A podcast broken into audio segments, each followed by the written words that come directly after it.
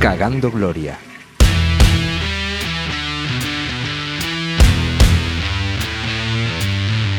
Bienvenidos y bienvenidas a un episodio más de Cagando Gloria.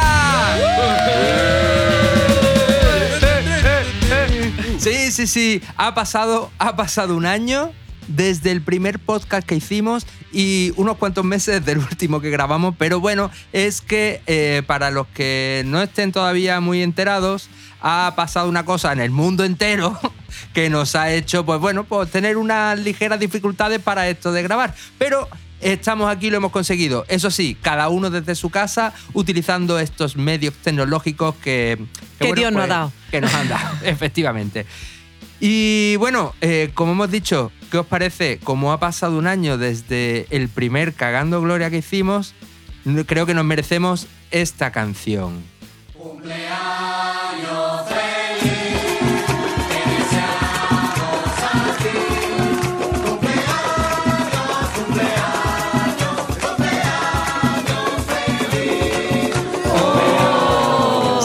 Sí, sí, sí, sí, sí, sí.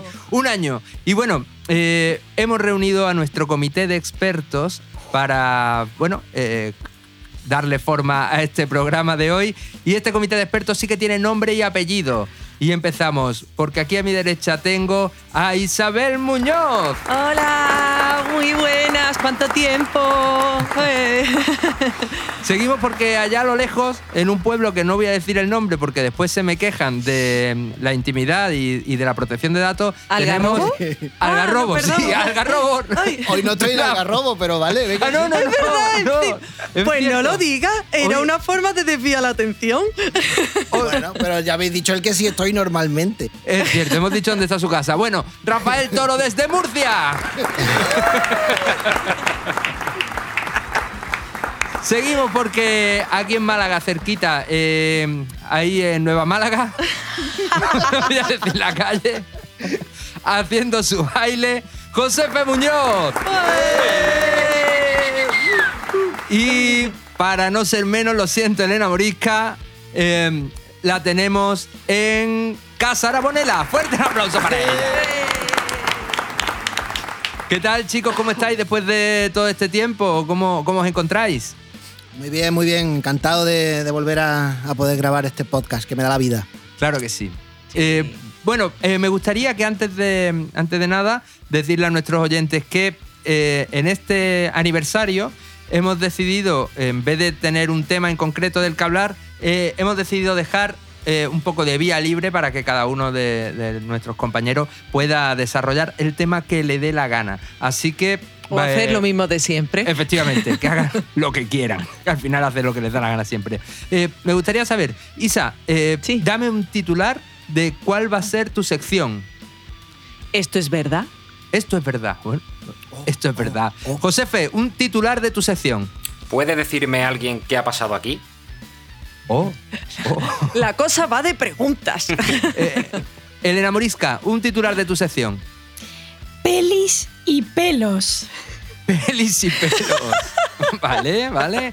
Y Rafa Toro, un titular de tu sección. Jingle, jingle, pastorcillo. Vale, vale, vale, vale, vale. Bueno, ahora después desarrollaréis. Como novedad también para este aniversario, y creo que se puede quedar, eh, para que no haya después, eh, os quejáis habitualmente de que el orden siempre es el mismo y que, que queréis un poquito de variedad, para poder saber quién, eh, cuál va a ser el orden de las secciones, lo vamos a hacer a través de un concurso. Y os preguntaréis, ¿y qué, co- concurso? ¿Qué concurso es? Por Dios, ¿qué concurso? ¿Cómo? Efectivamente. Entiendo, entiendo que ahora mismo vuestras cabezas estén diciendo, pero ¿qué está pasando aquí? Sí, pues vamos a hacer un concurso que se llama El Duelo de Palabras. ¿Y en qué consiste el duelo de palabras? El duelo de palabras es un juego que eh, me he inventado y que las reglas son un poco confusas, pero poquito a poco lo vais a ir descubriendo. Es decir, cada uno de vosotros tendrá que decir una palabra, pondrá en juego una palabra. Influye la sonoridad de la palabra, influye el significado, influye lo que a mí me haga sentir y la palabra ganadora, a fin de cuentas, será la que yo decida. O sea, no. O sea, que las reglas tú sabes, ¿no? Esto hay que jugarlo para entenderlo. Hay quien ha jugado ya conmigo alguna vez y. eh, Un sábado que otros. eh, algún, algún sábado. Lo entenderemos, lo entenderéis y vamos a, vamos a ir viendo, ¿vale? Eh, pero antes de empezar este concurso, me gustaría dedicar el programa de hoy a la gente que, que se toma eh, selfies continuamente. Eh, eh, no sé, es que me parece gente odiosa. Pero sí, no, oye, que- a mí lo del, lo del palo selfie, el, me parece un invento genial. Lo del palo selfie, porque te permitía saber quién era idiota sin tener que hablar con él.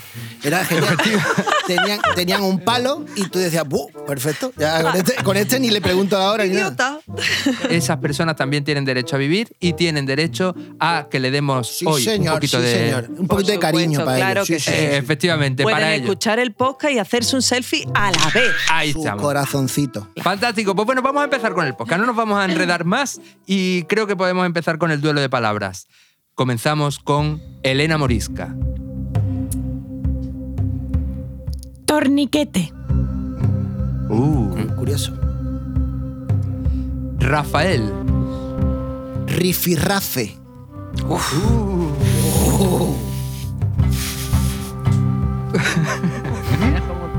Josefe. Lapizlázuli. Uh. Isabel. Conspiración. Uh. Mm. Pues. ¿Eh? Todos nos hemos dado cuenta de que he perdido, ¿verdad? No, no, no, no, no sabemos. No a ver, sabemos, a ver. Isabel, es que de- entran en juego tantos factores. Estoy ahora mismo valorando y me temo que la palabra ganadora ha sido la del señor Rafael Toro. Bueno, bueno, bueno. Bien, bien, Por Rafa, supuesto. Bien. Yo no voy a Otra vez más. Este hombre, otra vez es más. un maestro, es un maestro del noble arte. Yo, de- yo le gané a Marcos una vez en esto, ¿eh? De- Una sola, del, pero- del esgrima palabrístico. Tuché. Fantástico, pues Rafael, vamos contigo. Yo voy a hablar.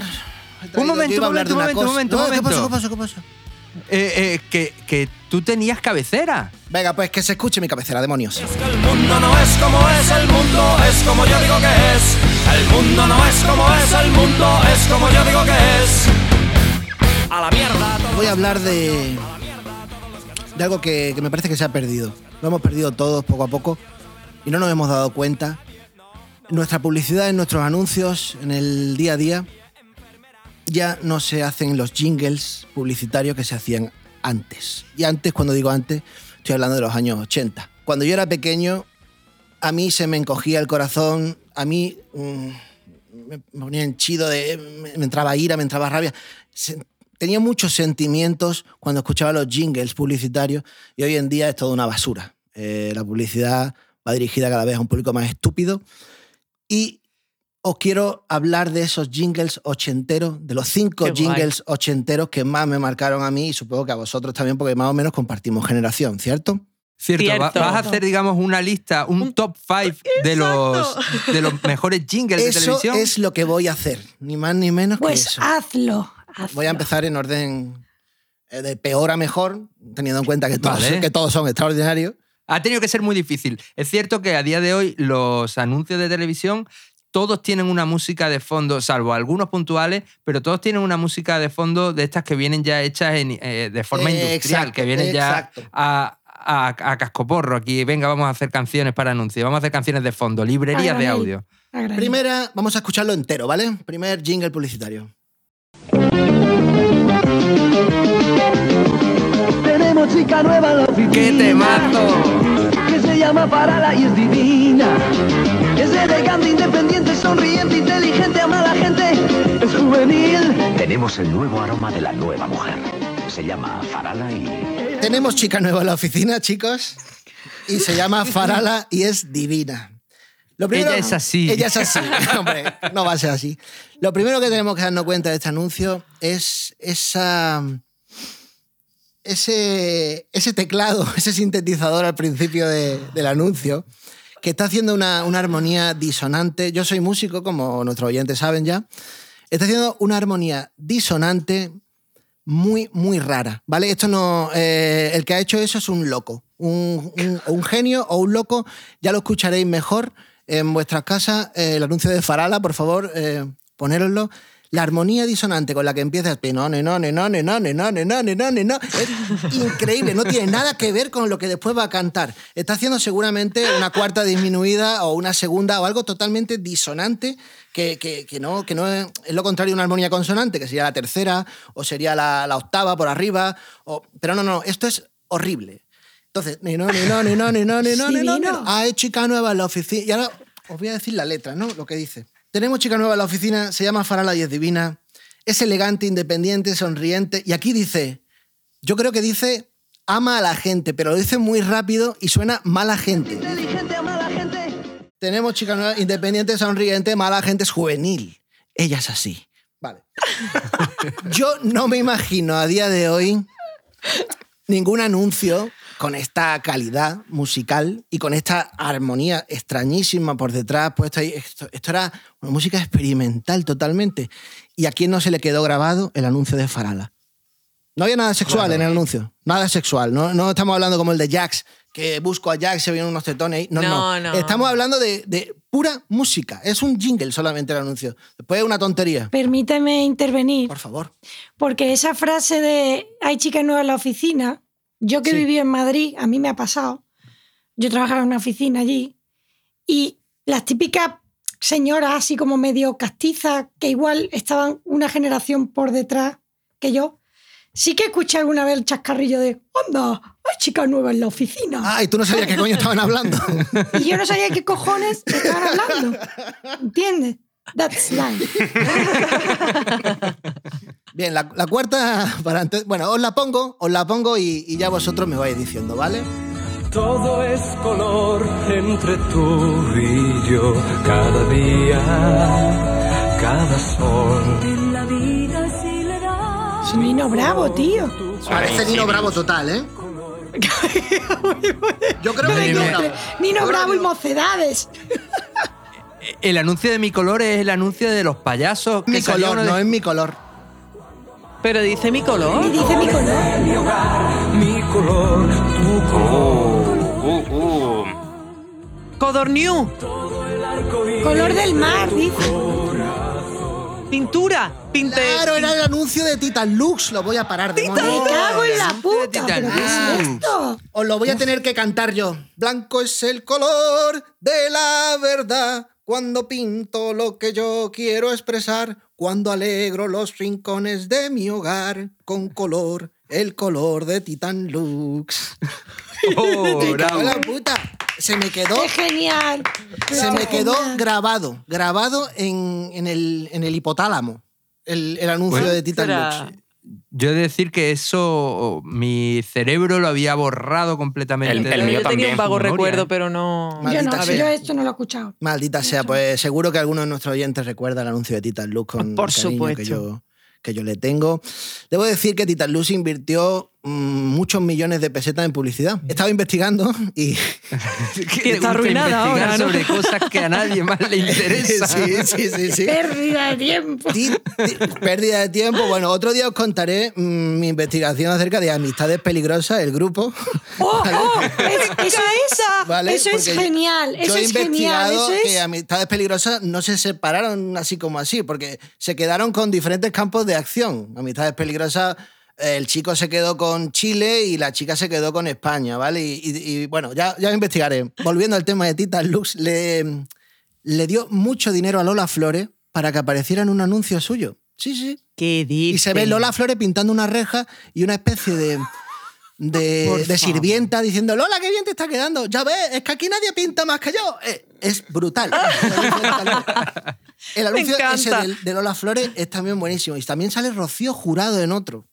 ¿Vale? Madre mía. muy- Invertían ahí, eh, se dejaban, Se se dinerete. millones de pesetas contratar a Rocío Jurado para que salga a hablar de pintura. Y espérate, que es que yo no he visto a Isabel Pantoja, pero estoy seguro de que tiene que haber ahí un, un algo, porque no hay, Total. no hay dos sin tres. El tridente de la copla. La, la trilogía de la copla española, la, la Sagrada Trinidad. Bueno, el tercer, bueno, por abajo, por la cola, es, Y en medio. Es algo que, que todo, bueno, es uno que a todos nos va a sonar muchísimo y ya directamente lo pongo. Vuelve a casa vuelve, vuelve a tu hogar.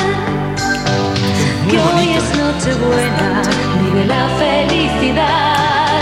Vuelve a casa, vuelve por Navidad. El almendro, la marca. Ay, tío.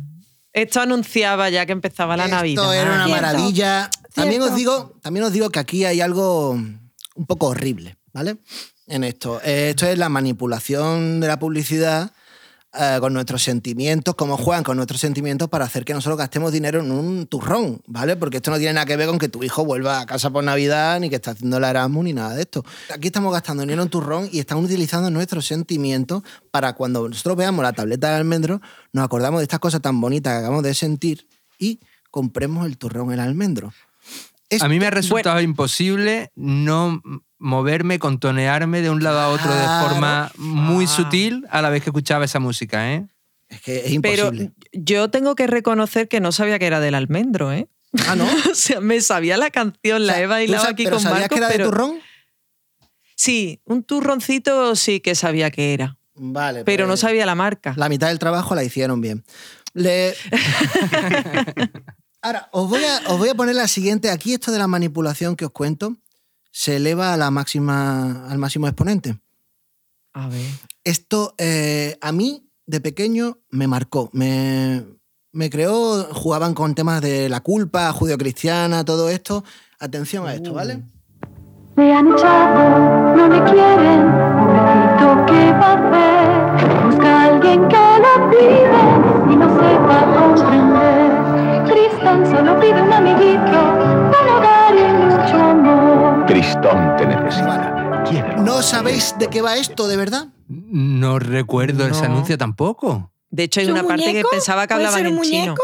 ¿Tristón? Tristón, Tristón. Pero Tristón no era un muñeco.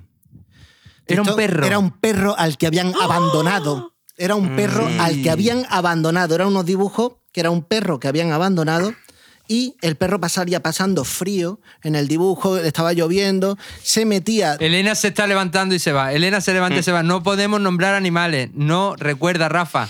No se puede nombrar animales en este pero podcast es para que Elena denunciarlo. se nos Pero va. es para denunciarlo. Es para denunciarlo. Es para denunciarlo, Elena, no te manipulación- vayas. queda- para devuelve. denunciarlo. esta manipulación horrible que se llevó a cabo en los años 80. Atención a lo que dice el Ah. anuncio. Ha vuelto, ha vuelto Elena. Vale, vale, la tenemos aquí otra vez. Le han echado, no le quieren, pobrecito, ¿qué va a hacer? Busca a alguien que le cuide y le sepa comprender. Atención, ¿eh? Tristón necesita un buen amigo y ya se ponen un poco alegres, ¿no? Ahí entra, entra una especie de acorde mayor y todo va bien y tal. Y al final te dice una voz, Tristón te necesita. ¿Sabes? Es como, o te compras el puto perro de peluche o estás haciendo sufrir a un perro que está... Además, el anuncio se te parte el corazón, de verdad. Aquí ya os he dicho mía. antes, están jugando con la, con la culpa, ¿no? Eh, la idea de la Claro. culpa judío-cristiana y todo eso, la están llevando. eh, tú te sientes culpable por ese perro, aunque tú no hayas abandonado a ningún perro. Y tienes que coger y comprarte el dinero. Yo creo que tuve un perro. Que me diga ahora alguien dónde están todos esos perros tristones que se compraron en su momento, abandonados en la basura. Sí. Eh, en la eh, isla hecha de basura. Ya Como no el existen, capítulo del ¿vale? señor Vance de Bobo, del oso de Bobo. ¿Te acuerdas? Pues eh, del capítulo de Es que suena a campaña. Su- Suena a campaña de, de en contra del abandono animal, pero Sí, es para un puto pero no era peluche. para que compraras un perro de peluche. Qué fuerte, qué fuerte. Ahora lo presentaría Dani Rovira. Totalmente, totalmente. Bueno, pues ahora os voy a poner, para mí, para mi juicio, el que es el mejor jingle publicitario de toda la historia de la televisión en todos los países, ¿vale? Sí. Venga. Por favor, escuchad esta obra de arte. Tan natural y tan rico como siempre. Por eso puedo confiar en él. Compañero de mis hijos, siempre presente en mi hogar. Ideal con los amigos. Quesos Vega e Hijos. El queso fresco. ¿Pero esto de qué era? Esto es, Esto la- es de eh, los un queso. Quesos Vega e Queso. hijos. Eh, Vega e hijo. Ah. Uy, Bueno, uy, uy, yo he investigado, yo he problema, investigado, ¿eh? y los quesos Vega Hijos son unos quesos que están en la Rinconada, en Sevilla, en un pueblo de- cerca de Sevilla. Que por cierto, Sí. yo, yo ahí estuve en unos carnavales y creo que si vuelvo me, me tiran piedras, seguro. Pero bueno, Ay, madre mía. Eh, Bueno, eso fue una, una anécdota Ay, muy mi graciosa. arma. Yo me, me disfracé en un pueblo que se supone que hay mucha gente así. Yo me disfracé del personaje este del Gañán. ¿Te acuerdas del Gañán? Oh, Pero, Sí. pero, pero yo me disfracé de eso como de muchacha Anui, pero es que ahí había gente que se vestía así de verdad. Entonces se ofendieron un poco. Además, perdí una guitarra borracha ahí. Bueno, en fin, eso es harina de otro costal, como he dicho antes. Y eh, para el anuncio de Vega Hijos, del mejor jingle publicitario de toda la historia de los jingles publicitarios, voy a cantarlo a capela. Uy, por A favor. ver. Ay, no, genial. Desde, desde que empieza hasta que acaba, ¿eh? Venga, fantástico. Te dejamos tu momento, que nadie hable, por favor. Desde Murcia. ¿Se le puede poner rever? Le pone- el- o sea, ten en cuenta, Rafa, que esto ahora después en postproducción te vamos a poner reverb, te vamos a comprimir la voz. Esto va a sonar precioso. Vale, bueno, pues voy a, voy a ¿Vale? beber agua para aclararme la voz. Un momento. Venga, fantástico. Había escuchado si le podemos poner reggae en vez de rever. Me había emocionado. Vale, esto empieza, este anuncio es tan grande, este jingle es tan bueno, porque empieza así directamente, ¿vale? Empieza, empieza a- al 100% ya. Dice, tan natural y tan rico como siempre, por eso puedo confiar en él, compañero de mis hijos, siempre presente en mi hogar, ideal con los amigos. Eso. ¡Bravo! ¡Bravo! bravo! ¡Qué, qué exquisitez! ¡Qué exquisitez! Los pelos como Oscar, tío, me cago en la puta. De verdad, ¿eh? o sea, me parece una obra de arte. Este anuncio yo he de reconocer que es una canción que me ha acompañado en muchísimas ocasiones. ¿eh? Esta canción yo, ah, sin, sin exagerar, a lo largo de mi vida he podido cantarla entre 150 veces y 200 veces Vale, como mínimo. Vale, eso Seguro. tú. Eso tú. Mira, el vídeo tiene eh, 6.168 visualizaciones. ¿Vale? De, Pocas me parecen, ¿eh? Pocas, Pocas me Para parecen. empezar, aquí se está cometiendo una grave injusticia en España con este, con este vídeo y con esta canción. Pero yo creo que. Pide una cosa. ¿Cuántas, ¿Cuántas visualizaciones? Perdóname. 6.000. eh, 6.168. Reto desde Cagando Gloria a que subamos esas visualizaciones a 10.000 eh, Toma, así De aquí plazo de, de 150 años. Al...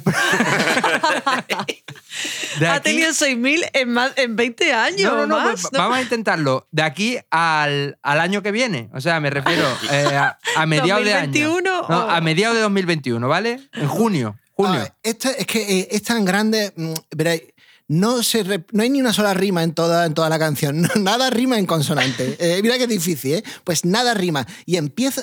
Va como le salen los cojones, empieza la, la, las sílabas van por un lado, por otro. No hay un orden en esta canción, por eso es tan grande, tan natural y tan rico, como siempre. Es que eh, es, una maravilla. Mm, poco se está hablando de esta canción y, y esto es algo que España debería tener muy en cuenta. Elena quiere hablar, que ha levantado el dedito. Sí. Sí, vamos a ver. Yo he de confesar, he de hacer una de las confesiones mías y he de decir que para mí la canción más mítica que se me ha quedado grabada a fuego, yo no me lo explico, es una canción que nadie conoce de un anuncio que hubo en España para hacer una promo de fomentar el consumo de pescado congelado Ajá. y nadie la conoce. Nadie la conoce. No sé, bueno, Elena, igual A si ver, me la cántala. cantas. ¿Te pongo rever? Es que no me acuerdo, tío.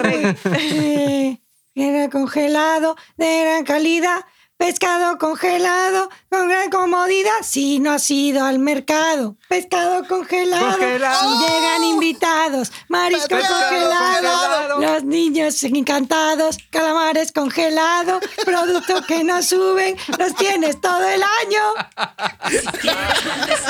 No sé por qué. Yo lo había escuchado. No lo Yo, creo Yo la había escuchado también. Yo lo había escuchado eso. ¿Sí? Yo creo que sí, a mí me suena. Primera A mí también me persona. suena, Gracias, pero- Jesucristo. Bueno, es que eh, no tenemos que, que confundir lo que es un jingle con lo que es una sintonía de un de, un eslogan, ¿vale? Por, por ejemplo, eh, Chimo Bayo Eh. con el atún calvo. Mm, no sé muy bien de qué me estás hablando. La de saca tan, pero- pen, tan, tan, tan, que tú un pen, que tú como un Sí, anuncio así con el atún. No, no, yo decía más bien Ah. como, como te falta, te fal, eh, pero con Ah. esa entonación o Sí, sí, sí, Facilísimo. o facilísimo. Choque preciosi, ese rollo, ¿sabes? No, Claro. debemos, no debemos confundir eso, ¿vale? Eh, yo estoy hablando aquí una aquí hay una canción, coño, el anuncio de Titan Luz son dos minutos y medio de anuncio. Aquí hay una ca- yo, yo he hecho canciones más cortas que eso en un disco. Eh, esto es un trabajazo que se está perdiendo mucho y ojalá los publicistas se pongan las pilas y vuelvan a hacer cosas como lo que se hacía antes.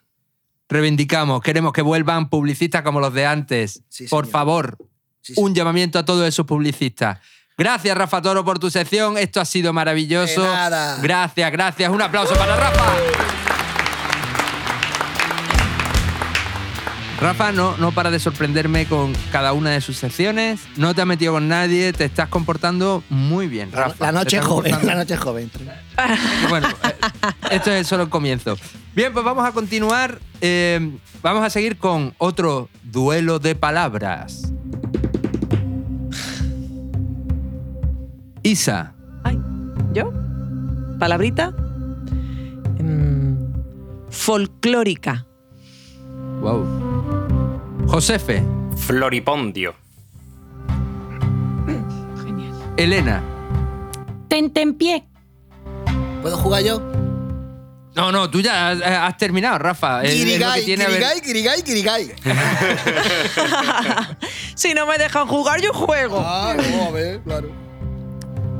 Vale, bueno, Rafa, eh, estás fuera del juego, tu palabra ha sido muy buena, si te sirve de consuelo. Gracias, gracias, Marco, gracias. Eh, me temo que la palabra ganadora ha sido la de Isabel Muñoz. ¡Toma! ¡Ole, ole, ole! Nunca mejor dicho. ¡Ole, ole, ole, ole! Mira, pon mi cabecera, que va mucho con este rollo. Vamos, cabecera de Isa, nueva cabecera.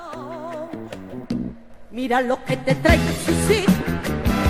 Mira lo que te traigo, sí, sí. Mira lo que te traigo, sí, sí.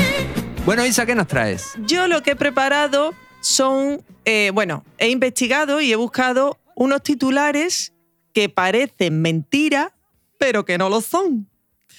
Y vosotros, pues, no es que tengáis que adivinarlo, pero bueno, diré algunos, explicaré algunos y luego vamos a hacer un juego porque a mí me gustan mucho los juegos. ¿Vale? Vale. Hecho. Bueno, empezamos por el- con el primer titular. Un español se equivoca de acceso y provoca la cancelación de 130 vuelos en Múnich. Mira esa, no me digas más, Isa, esto tiene que ser verdad seguro. No. Todavía no hemos empezado el Ah, juego. Vale, vale, vale, perdona, vale, perdona, vale, perdona. ¿Cómo es eso que una persona se equivoca de Sí, acceso? Pues nada, una un español, no una persona, un español. Un porque Ah, bueno, nosotros bueno, vamos entiendo. dejando huella por Primero todo el mundo. español, luego persona, ¿vale? Y luego persona, ¿vale? De la patria de Don Pelagio. Eh. Pues nada, que un español que viajaba de Tailandia a España hizo escala en Múnich y se equivocó de puerta, presionó un botón de una zona restringida, se metió en un sitio que no debía y por protocolo del aeropuerto tuvieron que desalojarlo entero. Y entonces, pues claro, muchos vuelos se cancelaron, hombre. retrasaron. Oh. Eso estamos No. hablando de, de cientos de personas que no pueden volar a su destino porque un señor se ha Le da equivocado un de botón. puerta. También te digo yo que en ese aeropuerto deberían poner las cosas de otra forma, porque, coño, solamente abrió la puerta que no era. Ese señor no.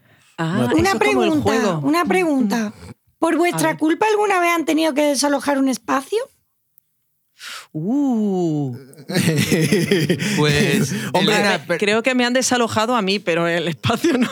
perdóname, Elena, pero creo que esa pregunta eh, es porque a ti te ha sucedido en algún momento, ¿no?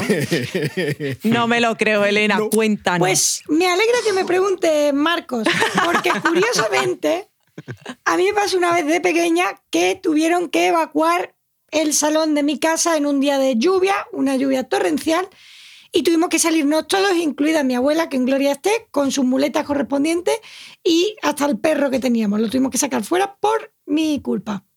¿Qué pasó? Eh, pues nada, me compré una caja de bombitas fétidas y a la hora de Oh. comernos la paella el domingo, pues la reventé en el salón, en un salón de Toma pocos metros cuadrados.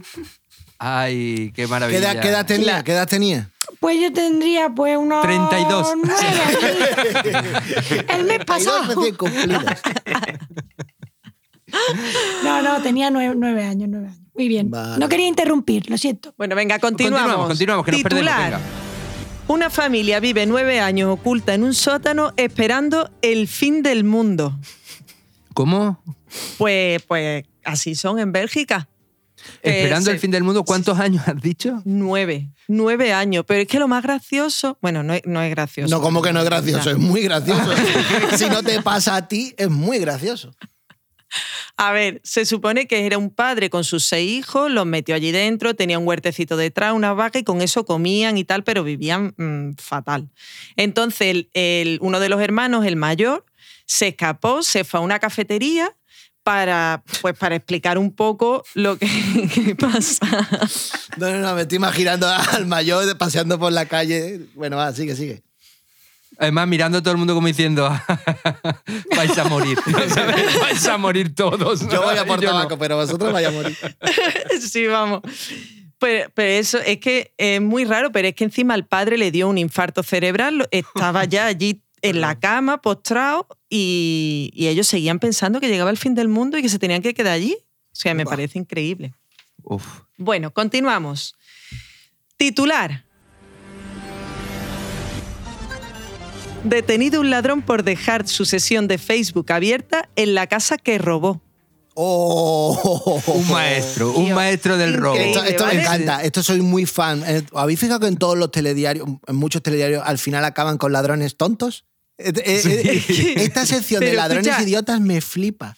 este era doblemente idiota, ¿vale? O sea, resulta, se va a la casa hecha, roba un reloj, roba las tarjetas de crédito, el dinero, se cambia de ropa y se mete en el Facebook. Coge, se va y entonces el dueño de la casa, cuando llega a la casa, se encuentra allí, pues bueno, las cosas que le habían robado y demás, y ve que la cuenta del hombre este, pues que está abierta. Le saca una foto a unos vaqueros y unos tenis que se había dejado allí y la sube al Facebook del ladrón y pone debajo, dejaste unas cosas en mi casa anoche, ¿cómo te las puedo devolver? Maestro, Wow. maestro también, ¿eh? Maestro. Vale, pero es que ahora llega el ladrón, le escribe y le dice que va a ir él a recogerlas y que por favor que no llame a la, A la policía, policía. porque él lo va a entregar todo. Entiendo. Y claro, el tío llamó a la policía cuando quedó con este muchacho y la policía detuvo al ladrón. Está Joder, claro, pero es que digo, ya es... Un aplauso para ese hombre, por favor, un aplauso. ¿Pero ¿En qué país, en qué país fue esto? Esto fue en Estados Unidos, ¿cómo no? Claro, claro. Y que en Estados. Unidos pasan muchas cosas. Titular. Salva su vida gracias a sus enormes implantes mamarios.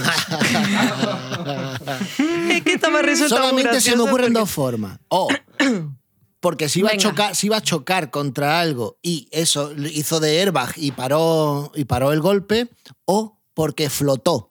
Se iba a ahogar y flotó con eso. Uy, hubiese sido buena también, pero es la primera. Ah, vale, vale. Ella iba conduciendo y no llevaba ni el cinturón de seguridad ni tampoco le saltó el airbag, entonces utilizó su propio airbag. Oh, sí. wow. oh, oh, oh, oh. Pero tengo que añadir que esta chica es modelo brasileña y que en 2011 fue, eh, o sea, tenía el récord Guinness de los implantes mamarios más grandes del mundo. ¿Cómo se llama la muchacha? Digo por saberlo, por si me la cruzo. Sheila Hershey. Sheila Claro, Hershey. Se le, se le Sí. Hershey. Oh, oh, oh. bueno, continuamos. Otro titular. Un avión tuvo que ser empujado por los pasajeros en Rusia. Así son, así son. ¿A qué eso sí os lo creéis, verdad? Hombre, Sin que hombre, tenga que dar ninguna rusos. explicación. Favor. Pues, Yo pues sigo nada, un montón de cuentas de gente en, en, Rus- en Rusia y en Instagram que son maravillosas, gente peleando con osos. y- Bueno, perdona, Elena, lo siento. Eh, no se puede hablar de animales. No, no, no, no, pero si yo estaba pensando en los vídeos estos que graban los rusos, que se ponen hasta el culo de bosca y se van a un descampado y empiezan... tu, tu, tu, tu, Ah, ah, y, se, y ponen a pegarse y todo y eso. Dios. Sí, a pegarse hostias. Después de los ladrones tontos, es lo que más me gusta. A ver, a ver, oh, es que allí hace mucho frío. Hombre, ¿Vale? Esto, esto en concreto ocurrió en Siberia y estaban a 40 grados bajo cero. ¿Vale? Es que el avión se quedó pegado al suelo, del que se congeló, literalmente. Hostia, y le dijeron, perdona, pero tenéis que salir a empujar. ¿En serio? Sí, tío, pero sabe que es que encima los, los viajeros, la mayoría eran trabajadores de aquella zona que entendían lo que ocurría, se lo tomaron con mucha gracia y nada, y ayudaron y al final despegó el avión. O sea, viva esos rusos. Claro que sí. Viva. Muy que viva. bien, bravo por los rusos. Eso y dos chupitos de vodka. ole. Y para adentro. Nasrovia. Bueno, eh, seguimos. Titular. Nunca una resaca dio tanto dolor de cabeza. Amanece en la calle con el pelo pegado al asfalto. Tío, fatal, ¿vale? Un chino, Eso- después del Eso a trabajo, mí no me pasa. si acaso con, la, con las barbas pegadas al, Ah, al eso, asfalto. Eso sí, eso es verdad, eso me ha dolido. Mm, y duele, duele. Eh, bueno, el caso es eso, que un chino después del trabajo se fue con sus compañeros de copa, se puso hasta arriba y se quedó dormido en el suelo. El asfalto estaba húmedo y con el calor del cuerpo, pues aquello se solidificó y tuvieron que ir los bomberos y cortarle los pelos. Así que nada. Bravo por ese chino. Muy bien, muy bien, chino, muy bien. A ver, tengo una mini noticia eh, titular. El peor escondite para un alijo. ¿Vale? Dime. Pues un hombre llevaba medio kilo de cocaína ocultan- ocultada en un doble fondo de su peluquín. Guau. Tío, Ah, este lo he visto ¿Cómo yo. no iba a ser lo he descubierto? visto. Dios. Este era, era como, se le notaba muchísimo como que un tenía cara- algo. Era un gato, era un ¿no? Es gato como- en la cabeza.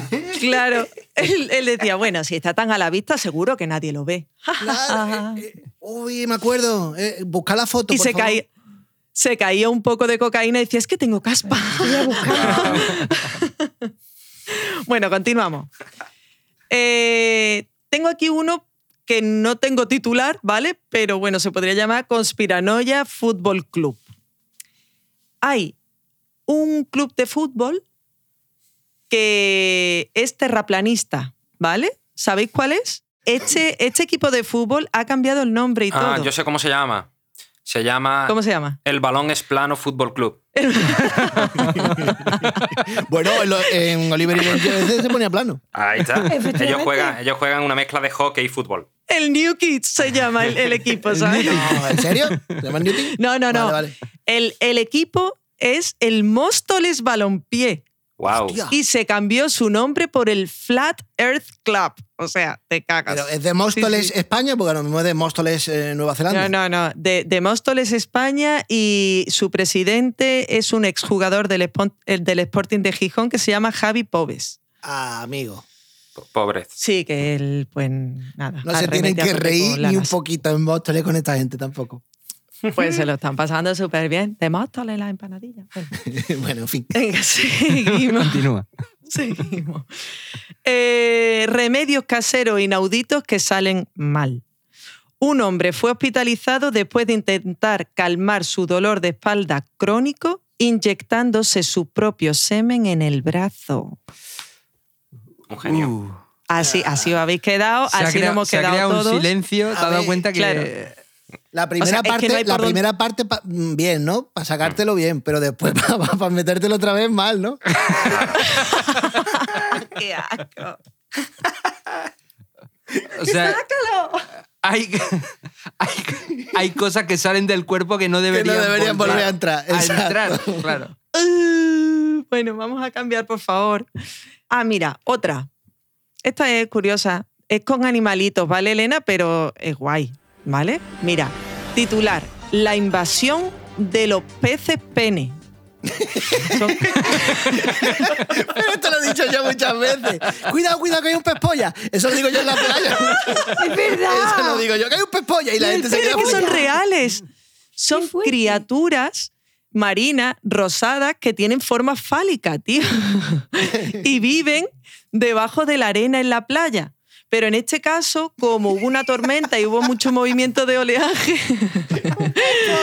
pues La sacó a salieron a la superficie los peces polla, digo, los peces pene. Y, y entonces, pues ahí están. Y esa es la noticia y es real. Y de ahí lo de que te folle un pez. Ahí. Uy, uy, uy, Pollas en una- qué en melón, la qué noche de has tormenta. abierto, Isabel. Ya, tío. Bueno, pues vamos a continuar con otra para que tampoco sea. Y ya creo que voy a ir terminando, ¿vale? Y así Sí, porque ya. llevamos, llevamos cuatro horas de programa ya, Isabel. Ya, sí que siempre me pasa. Es raro que no, No, me hayáis no, cortado, ¿eh? No, ahí a tope, no- vamos, no así vamos me gusta equipo. En la grabación ya nunca más te vamos a cortar. Te vamos a cortar lo cuando lo nadie. editemos. Esos compañeros. Venga, titular. Black Panther, socio comercial de Trump. Bueno, esta a mí personalmente me ha hecho mucha gracia, ¿vale? Esta noticia dice que un usuario de Twitter comprobó que Estados Unidos y Wakanda, que es un país inventado por Marvel donde vive el superhéroe Black Panther, eran socios. O sea, brutal, ¿vale? El internauta se dio cuenta de que en la página web del Departamento de Agricultura de Estados Unidos había un listado de países que son los socios comerciales de Estados Unidos Bravo, y en esa lista bravo. aparecía Wakanda. Bravo. Y lo peor es que tardaron seis meses en darse cuenta y retirarlo. O sea, es que ya es, Fantástico, fantástico. ya es como el colmo. Venga, vale, ah, vamos. Estábamos hablando de los Nuki antes, pues ya está. El nuevo fichaje del Real Madrid, Benji. No, pero eh, es que, chicos, desde aquí tenemos que mandar un. Ponernos serios. Este chico murió hace poco, el que hacía de, de Black Panther, Sí. el rey ¿no? de Sí. Wakanda. Murió hace poco y a mí me caía muy bien. Era, era un buen chaval. Desde aquí lo recordamos. Bueno, ahí, un minuto de silencio, un segundo. Vale, ya. Vale. Pues ya está, esta ha sido toda la. Ah, y ahora podemos jugar a verdad o mentira. Venga, sí, un jueguecito rápido. Venga, verdad o mentira, para ver cómo andáis. Y, y nada, y os dejo a vosotros, ¿no? Bueno, pues venga, vamos a, a jugar a verdadero o falso. Falso. Eh, Venga, la primera. Una enfermera en prácticas inyecta café con leche en vena a una anciana en Brasil. Verdadero. Falso. Falso. Falso, falso. Falso. Pues es verdad. Ah, eh, como yo he dicho. Verdadero. verdadero. Bien, Rafa, bien por. Rafa. Punto para- punto para. Rafa. Lo he dicho yo. Venga, otra. Dona un riñón a su jefa y la despiden por solicitar una baja médica. Verdadero. Verdadero. Falso. Verdadero. ¡Es verdadero! Es que no se puede ser buena gente en esta vida, ¿eh? No, no. Venga. Y con los jefes menos. Otra. Le enseña a su abuelo a usar WhatsApp para mantener el contacto y lo usa para organizar fusilamientos. Ah, pero entonces, claro, esto salió, ¿no? Lo de los militares. Salió, salió. Sí, verdadero. Verdadero. Bueno, es del mundo today, así que espero que sea falsa. No, bueno, no sé. No, no, la realidad supera la ficción muchas veces. Un chino va al médico por dolor de barriga y descubre que es una mujer. Falso. Falso. Verdadero. Pa, pa, pa, pa, pa. Falso. Pues es verdad. Ah, lo dije. Vaya, vaya. Pero es que, tío, Tenía una resulta que orinó un micro- sangre. Un micropene, ahí. Claro, no, no, es que él tenía un pene. Ah, orinó ah. sangre y fue al hospital y le dijeron, es tu menstruación. Oh. Y resulta que tenía ovarios y tenía un útero, todo, y tenía el pene, o sea, lo tenía todo. Sí, hermafrodita. Hice un combo, tenía un combo ahí. tenía el montado, cuerpo, claro que sí. todo, para ti. Ahora, ahora después hablaremos de perros hermafroditas, ¿vale? Oh, vale, vale, vale. Otro, la Casa Real comenzará a tributar en España. El mundo today no me defrauda. No me defrauda. Terminamos con la Casa Real. ¡Vamos! Un aplauso para la Casa Real. Eso, la Casa Qué bien Real. lo estáis haciendo. Ay, así, chicos, así. Bueno, vamos a continuar porque tenemos ahora duelo de palabras. Vamos allá, que nos quedan solamente Josefe y Elena, por favor. Empezamos Pero, con- pero Rafa y yo queremos participar, ¿vale? Aunque sea de pero rápidamente. Pero bueno, vos- pode- eh, vosotros podéis participar por WhatsApp entre Vale, vosotros, perfecto, ¿vale? Ahora mismo. Jugad vosotros. Eh, Elena y Josefe, vamos allá. Elena, Perímetro. vale. Josefe, Piroclástico. Oh, me, me remueve. piensa, Marco, qué difícil. piensa. Me es que te remueve están más. dictando tus cojones. Tus gónadas. ¿Cuántas gónadas tienes, Marcos? Me temo que me quedo con perímetro. Ah, bien, bien. Duro, duro, pero justo. Cabecera de Elena Morisca, vamos allá.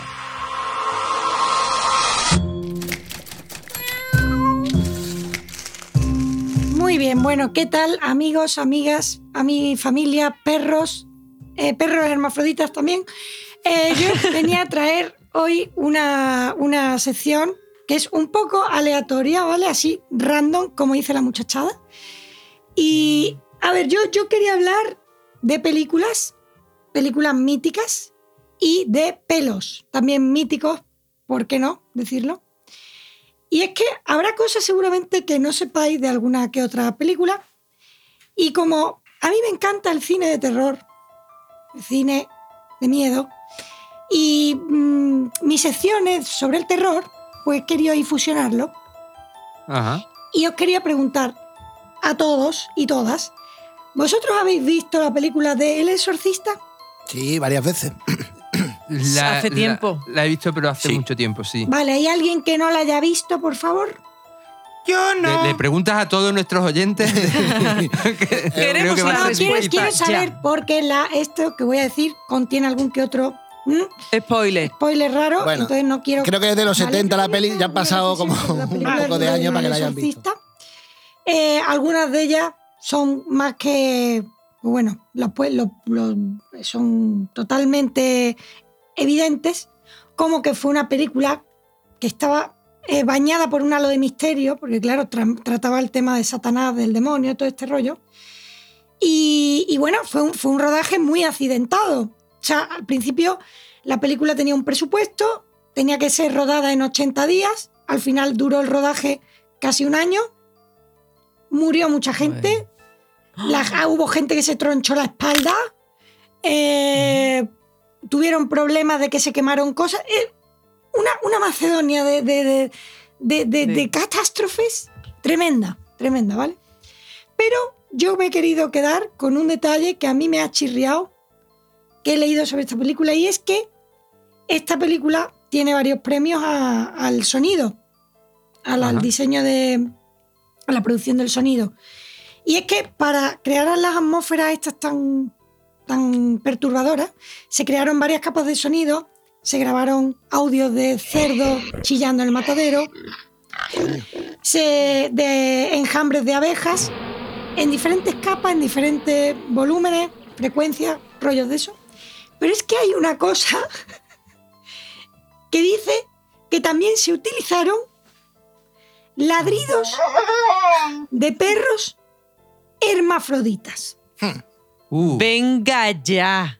pero existen Sí. perros hermafroditas. Hombre. ¿Realmente? Hombre, que sí existen. Hombre, existir es- existirá de todo, claro. Que sí existen. Y tío, de verdad, los buscaban, eh, iban a la Había un a señor que iba por de- todo, por todo Estados Unidos mirando debajo del rabo. Oliendo culos de perro. Me puse a mirar y digo, coño, igual que en China se supone que hay un oficio que es abrirle las patitas a un pollito y ver de qué sexo es. Sexadores de pollo. Eso, Sí, es- Eh, pero eso, esa es eso una fue profesión- Serrat, ¿no? ¿El ¿No qué? fue un cesador de pollo? ¿Serrat? ¿Serrat fue cesador de pollo? No. A ver, igual me. Bueno. ¿no?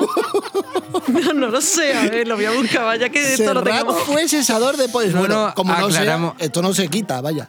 Eh, Esto, bueno, esto se queda.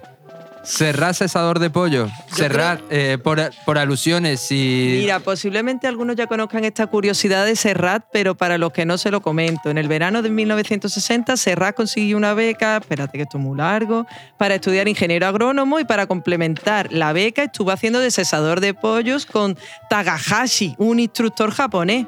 Muy bien, Toma bien, bien, bien, información que se me queda en la cabeza. Se corrobora. Fantástico. Elena, Bueno. continúa, perdona. Otro dato inquietante de la película El Exorcista es que eh, está basada en una, nove- en una novela de William Peter Blatty, que os la recomiendo, es brutal, la novela es brutal, se lee muy rápido y además da más miedo que la propia película, ¿vale? A su vez, esta novela está inspirada en un caso real de un niño, un adolescente, que lo poseyó el demonio y tuvo ahí un tela marinera, ¿vale? Pero lo que voy es que un detalle curioso es que William Peter Blatty, el escritor de la novela del exorcista, era seminarista y estaba estudiando para ser cura, él iba a ser cura. Como Y, Sabina, oye, Sabina creo que también fue seminarista, ¿no? o fue Aute, fue Aute. ¿Fue Aute el seminarista? Bueno, no sé, sigue Elena. Hoy va de conexiones con el exorcista es y los cantautores. todo- sí. esto es- Todo esto se es- graba. Vale, entonces a mí me llama, me llama la atención porque eh, este hombre pues quería ser cura, estaba estudiando en, de hecho en la Universidad de, de mm, Georgetown, donde tiene lugar la, la cinta del, del exorcista, la película. Y un detalle curioso es que el rodaje, ya os he comentado antes, que fue accidentado al punto, pero al punto, en el que la, la habitación de la niña, de Linda Blair, de la actriz, de la niña, de esta niña poseída, la tenían que refrigerar todos los días con unos mm, aparatos de aire acondicionado y la ponían todos los días a menos 5 grados. Los actores tenían que rodar a menos 5 grados. De hecho, el vaho que sale de, la- de sus bocas cuando están en la habitación es real. Llegaban por la mañana y estaba todo lleno de escarcha. Y esa niña se tenía que meter en una cama con un camisoncito y todo lleno de puré de guisante. ¡Hala! A rodar que es gerundio y que cuesta las perras. Una cosa interesante de este director, de William Friedkin, que fue el director del Exorcista, era que tenía el hombre un poquito de mal genio, ¿vale? Hmm. Mal Tenía, genio. tenía mal despertar, ¿no? Tenía mal, mal despertar.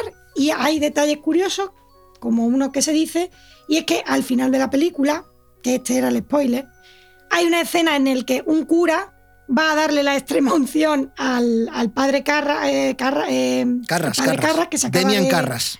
Demian Carras, que se acaba de, de caer por la ventana de Reagan, y, y tenía que tener una cara como de asombro, ¿no? De sobresalto. Y, y dijo William Friedkin, ¿cómo puedo hacer que este hombre mm, Mira. se asuste y esté con cara Tirándolo por la ventana de verdad. de, de un segundo piso. Una de tomo esas cosas. sorpresa. Mira, Padre Carras. lo que te ha tocado. Se lo llevó aparte en el set y le dijo, lo cogió de los hombros y le dijo a cuál, Cerrad Aladín, el cesador de pollo. Cerrad la ventana ya. Venga, por favor. cerrarla por, ¿qué hace frío? Cerrad la puerta bien. Lo cogió de los hombros cual Aladín a Yasmín y le dijo, confía, confías en mí, confías en mí. Y él le dijo, sí, sí. Y le hizo Zataplasca. Le ¿Qué metió una dices? ¿Y un hostia, galletón? Le metió un Hostia. galletón que lo vistió de Y torero. dice, dice, rápido, a grabar, a grabar, a grabar. Y le ponen al hombre como. como y aprovechó y dijo, a positivar, a a positivar. positivar, Le dio- rápido. y, el padre, y todavía el padre Carras a los 10 minutos no sabía qué había pasado. ¿De dónde va a venir? Todavía estaba buscando la hostia. Ay, le dio una hostia sin consagrar. El buen hombre, que además era cura, de verdad, este hombre, eh, se quedó, mm, con- vamos, como si lo hubieran echado las largas y allí se plantó y dijo, ostras, pues toma buena, toma buena. Hubo otra actriz, la madre de la niña, eh, que le hizo otra putada, el director le hizo otra putada, y es que hay un momento en el que la niña está realizando unas prácticas con el crucifijo y se acerca la madre y le dice, ¡oh, hija, hija! Y dice, ¡Furcia! ¡pum! Le da un galletón la hija a la madre y la madre se cae para atrás y contra, ¡oh! contra una ventana.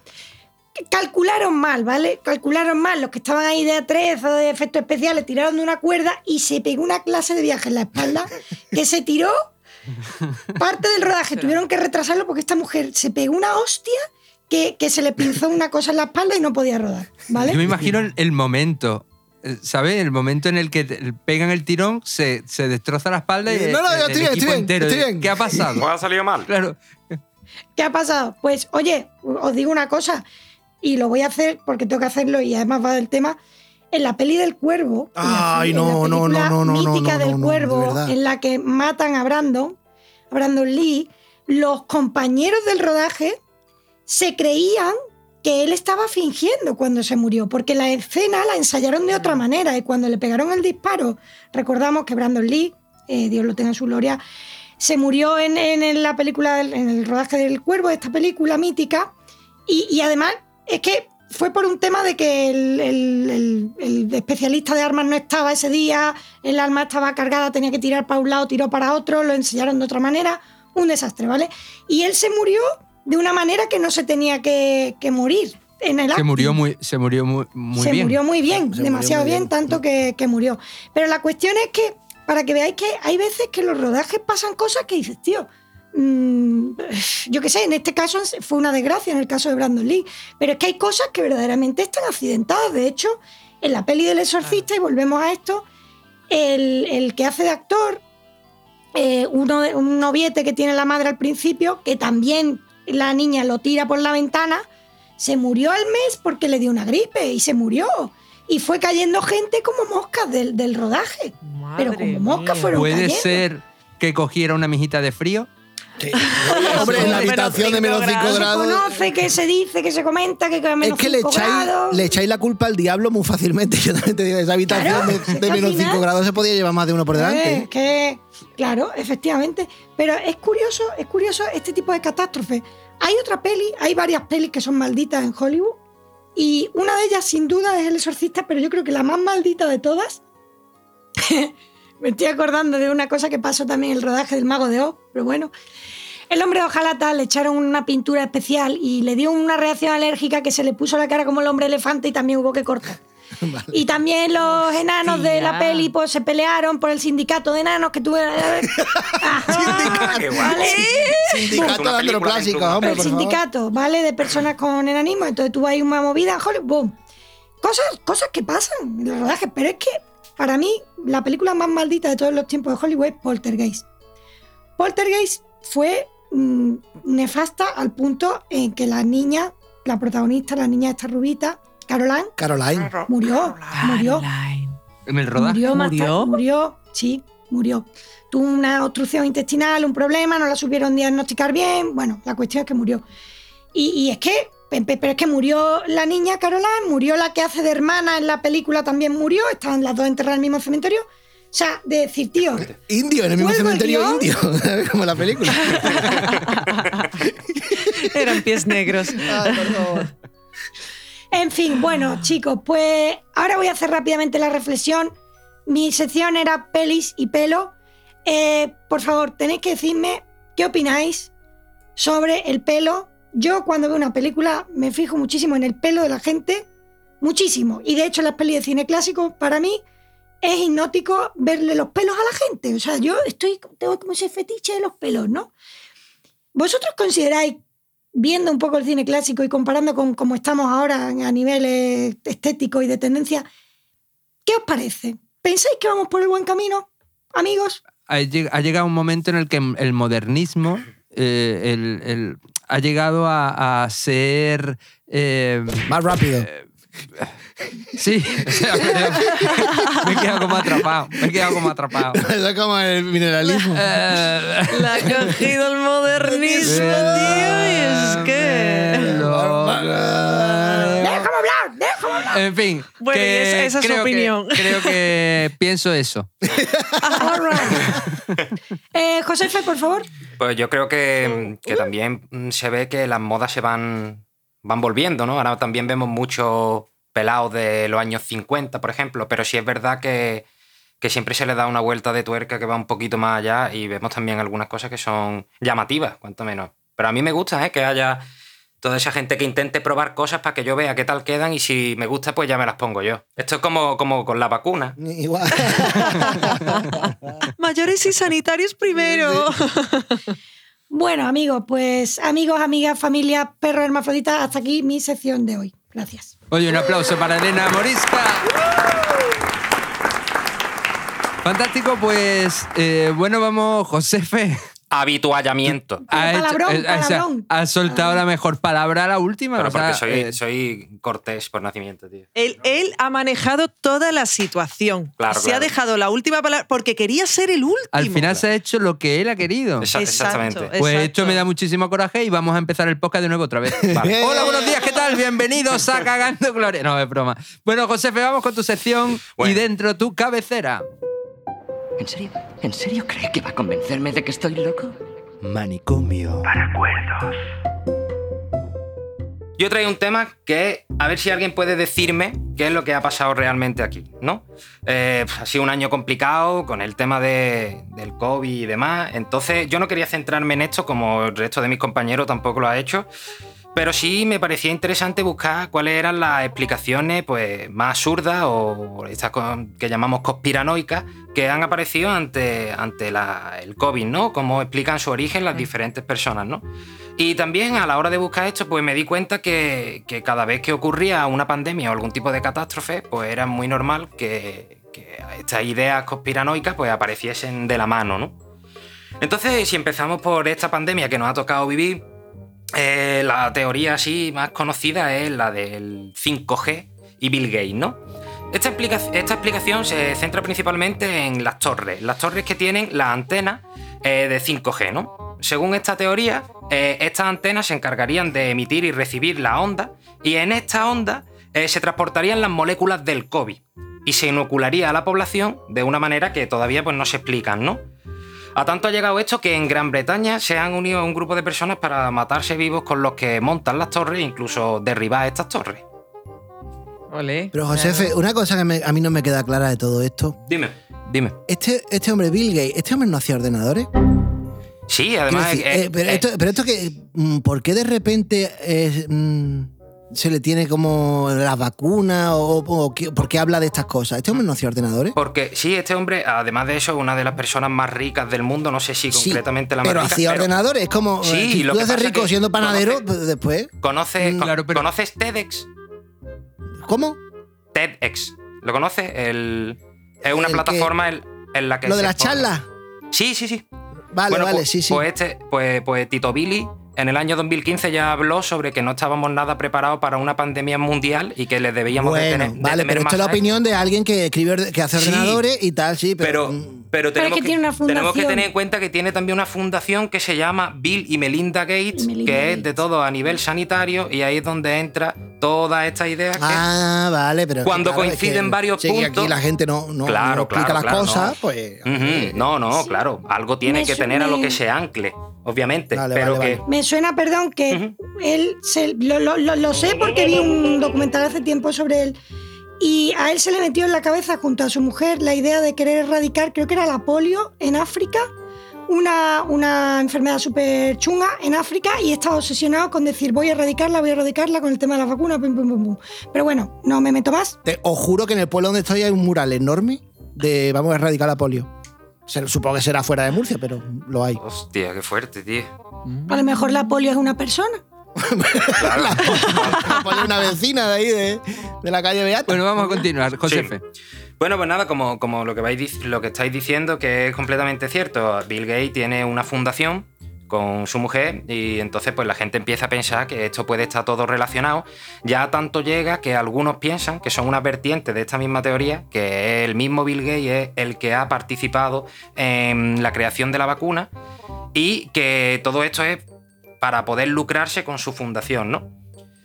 Eh, la ciencia eh, ha intentado desmontar esto y lo desmonta, ¿no? Diciendo que sería completamente imposible que en las ondas de la antena 5G se pueda transportar cualquier tipo de materia, porque concretamente un tipo de radiación electromagnética, no voy a soltar el rollo, pero sería completamente imposible y lo podéis buscar sin, sin mucho, ¿no? Eh, aparte de esta teoría, hay muchas más que, que aparecen también y parecen que vienen de fenómenos locales y culturales, ¿no? Y aunque no sea estrictamente del origen del COVID, en España ha habido movimientos que negaban y niegan el uso de la mascarilla y de otras medidas. No, que yo he dicho, que han dicho, que yo he dicho que el bicho no existía. Simplemente ellos creen que el virus no existe o porque es un elemento de manipulación política.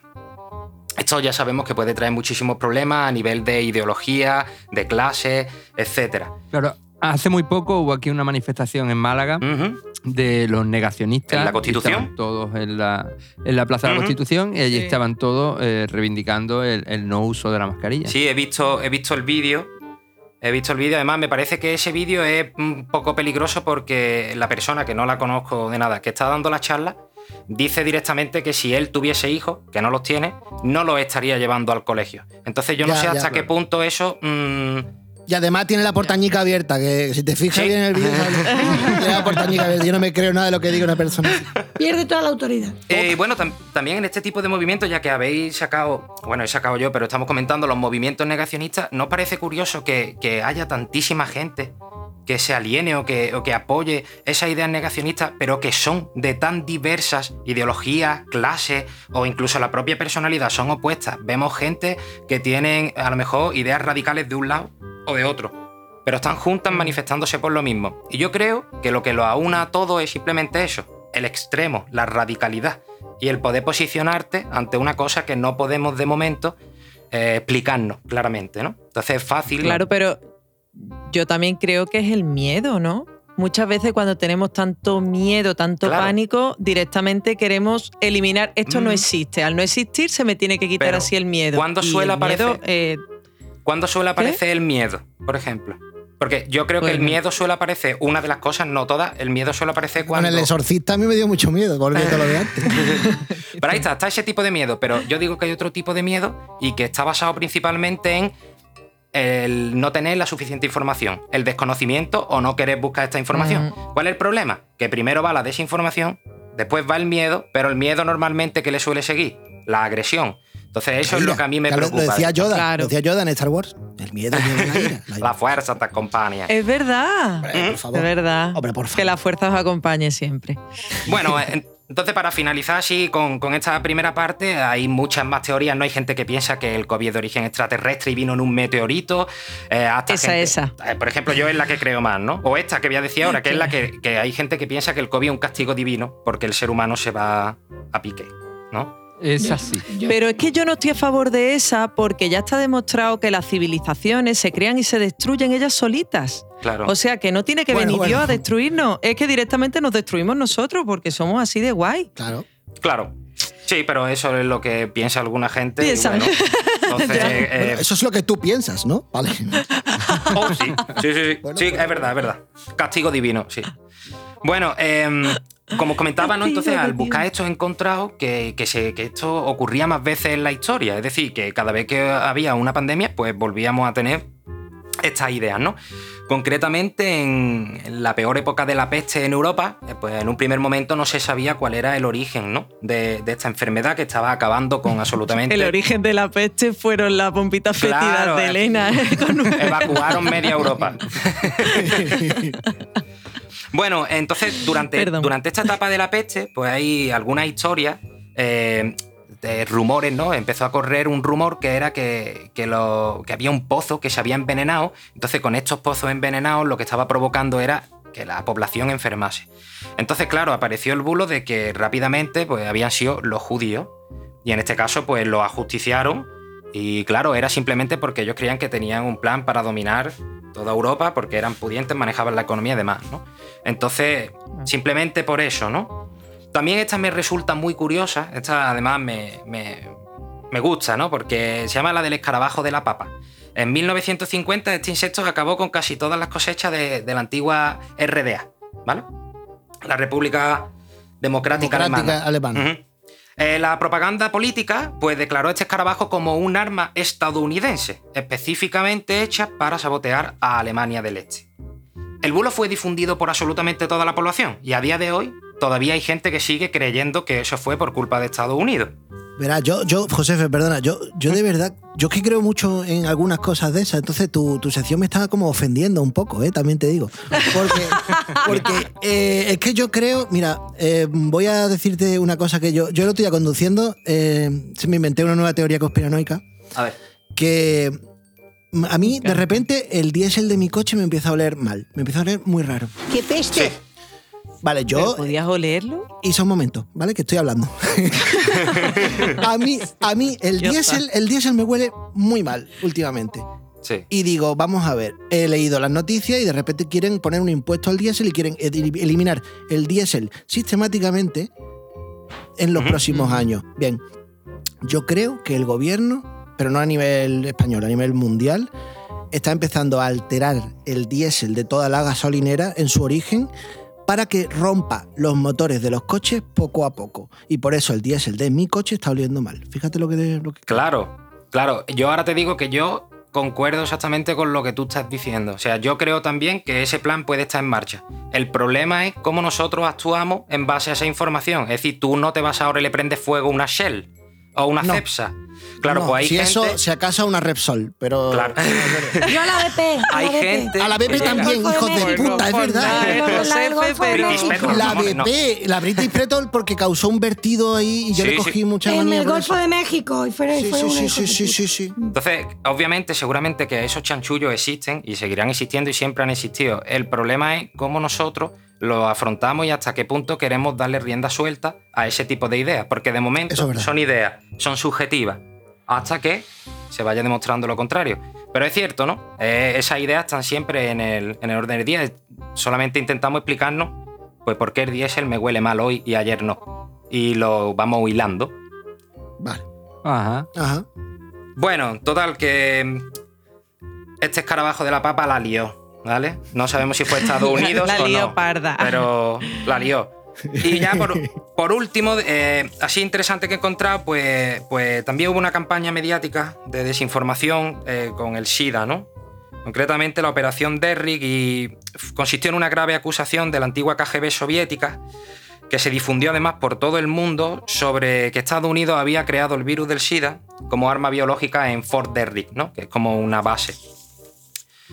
Claro, ¿cuál es el problema? Que la gente empezó a creer esto, incluso que los americanos lo habían probado en minorías como homosexuales, eh, prisioneros, etc. Y habría culpado a África de su origen.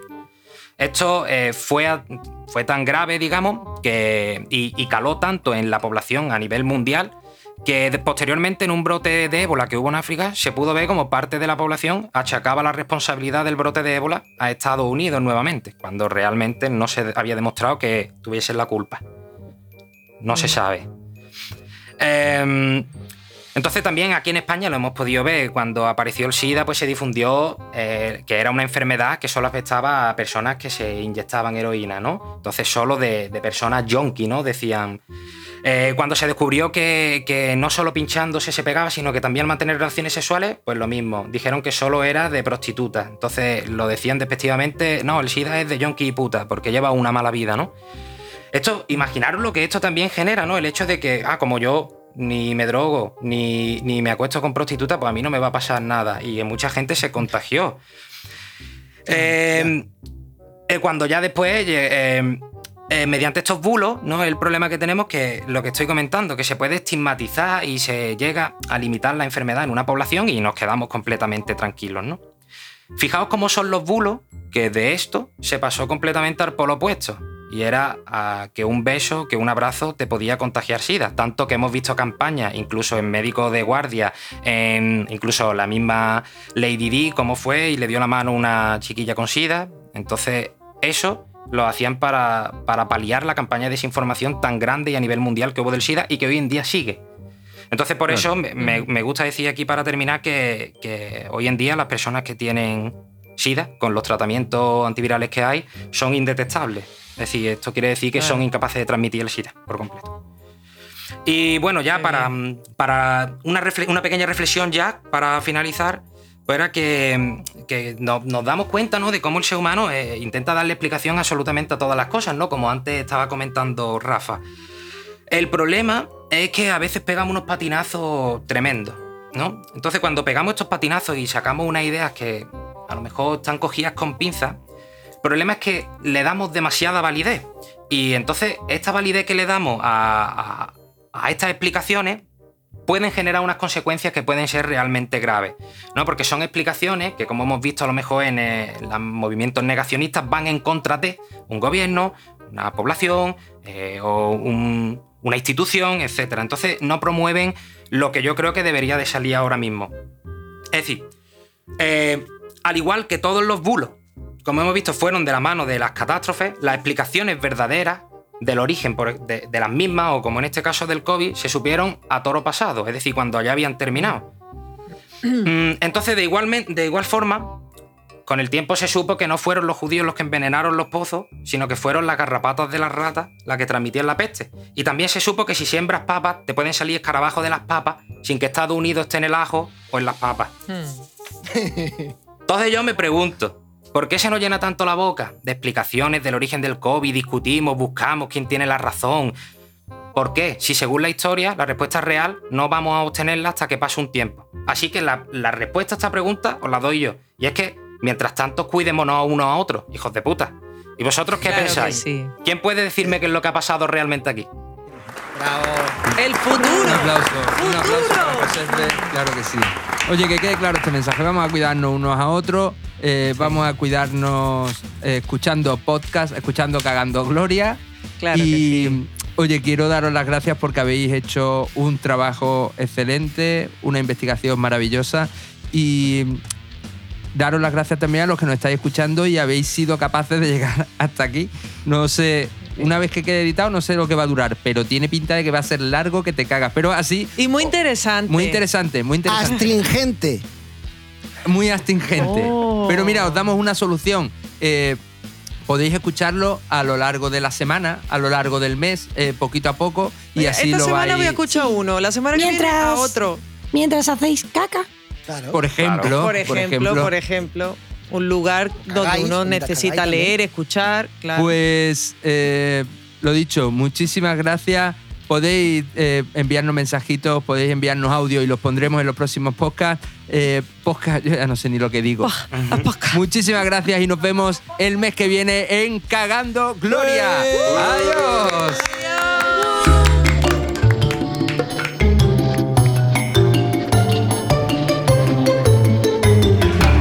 Cagando Gloria.